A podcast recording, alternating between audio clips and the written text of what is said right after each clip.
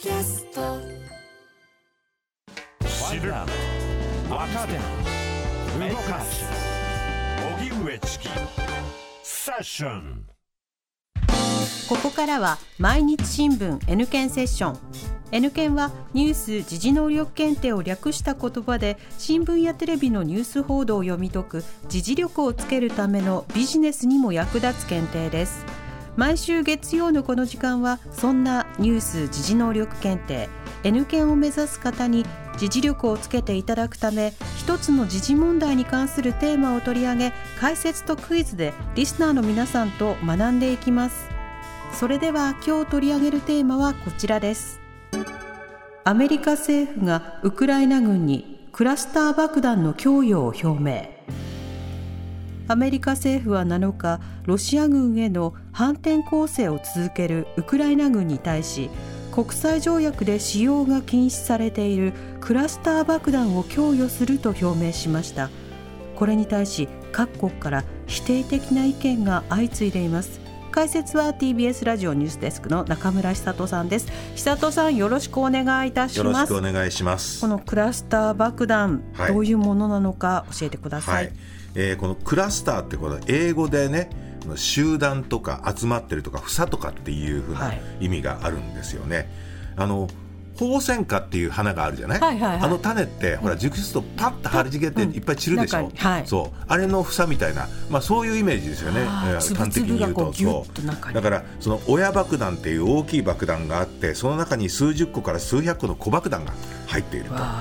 で空中で親爆弾がボーンとこう爆発して広がる。でそうすると小爆弾がいろんなところに散りばめられると、まあ、そういう爆弾なんですよね。だからその無差別にばらまかれるわけですから影響する範囲が非常に広くなるということがありますよね。でしかも不発弾の率が多いっていうふうに言われてるんですよね。でそうなるとその地雷のように地上に残っちゃうわけですね不発弾が、だから将来にわたってもその地域の安全を脅かして取り除く作業も本当に大変になってくるわけですよね。わあこれも使用されると甚大な被害を及ぼしてしまいますねそういうことなんですよ。でもそもそもそのクラスター爆弾の使用製造っていうのはオスロ条約で禁止されてるんですよね。でオスロ条約現在日本を含む100カ国以上加盟してるんですけれども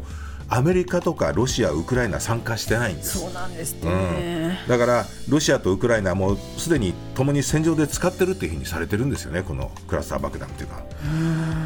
これなんでアメリカはウクライナへのクラスター爆弾の供与を決めたんですか？アメリカのおサリバン大統領補佐官7日に記者会見したときに、えーウクライナが通常の砲弾を大量に必要としていると。ただその使う量にね使用量に供給が追いついていないんだ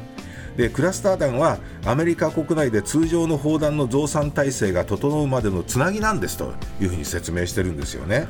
でまあ、あの不発弾が民間人に被害を与えるリスクは承知しているというふうに言った上で、えーまあ砲弾不足でロシアの進撃を許せば民間人がさらに危険にさらされる恐れがあるじゃないかというふうに強調しているわけですね。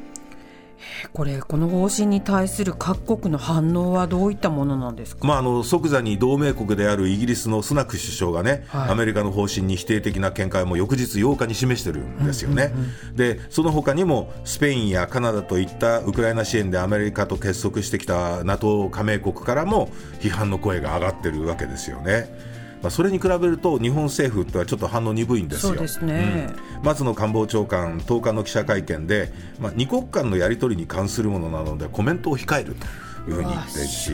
まあそうこれまでアメリカがウクライナ支援において果たしてきた役割は重要だというふうに言って、まあ、反対はしていないということなんですよね。きちんとその日本だってオスロ条約に加盟してるわけですからね言うべきことは言うっていうふうなね態度にやっぱり望んでほしいなっていう気がしますよね。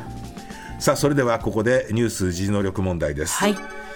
アメリカからウクライナへのクラスター爆弾の供与についてはその1970年代にアメリカからクラスター爆弾を投下されたというカンボジアも反対の声を上げてるんですね。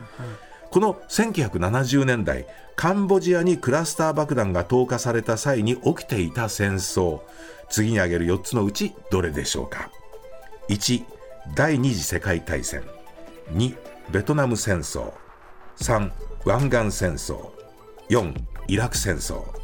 さあラジオを聴きの皆さんもどうぞ一緒に考えてみてください。シンキングタイムスタートです。リスナーの皆さん一緒に考えましょう。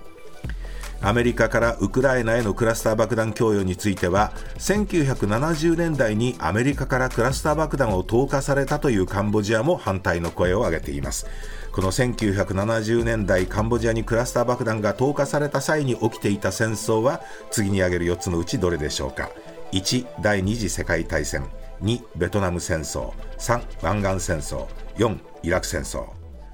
はい、シンキングタイム終了です。はい。リスナーの皆さん、一緒にお答えください。南部さん回答何番でしょではリスナーの皆さん一緒に答えましょう。2番。う ?2 番のベトナム戦争。正解。はいその通りですよね。70年代えーまあ他のやつ全然年代がちょっと違いますからね。あのまあベトナム戦争っていうのは1954年頃から1975年まで続いた戦争ですよね。南北ベトナムの統治をめぐって、でアメリカはこのベトナム戦争の最中にカンボジアとラオスにある共産主義者の拠点を攻撃するためにこのカンボジアとラオスにも空爆していると。でその時にえアメリカがクラスター爆弾を使ったということなんですよね。でそのカンボジアにはベトナム戦争や内戦時の不発弾今もたくさん残っててね、不発弾地雷による死者過去40年間で2万人に上ってるって言われるんですよ。でこのクラスター爆弾だね。散りばめられた爆弾っていうのはね片手で拾えるぐらいの大きさなんですよね。でしかもいろんな形があったりいろんな色があったりするから、子供が興味引いちゃうわけですよ。だあから余計危ない。子供の被害者というかね犠牲者はものすごく多いわけなんですよね。でカンボジアのフン・セン首相ツイッターに、まあ、ウクライナ軍がロシアに占領されている地域でクラスター爆弾を使えば長年あるいは長ければ100年にわたってウクライナの人々を重大な危険にさらすことになるんだというふうに投稿してクラスター弾使用しないようにというふうに訴えているわけですよね。で、まあ、このクラスター爆弾が最も使われた戦争はベトナム戦争というふうに言われてるんですけどもその他の選択肢にある戦争でも実はクラスター爆弾使われてるんです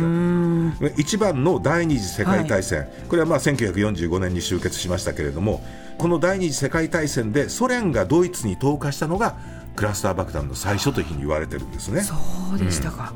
で、えー3番の湾岸戦争これは1990年から91年ですよね、でイラク戦争4番2003年から2011年。これでもアメリカのクラスター爆弾が使われているということなんですよね。果たしてまたここで同じ悲劇を繰り返すことになるのかということですよね。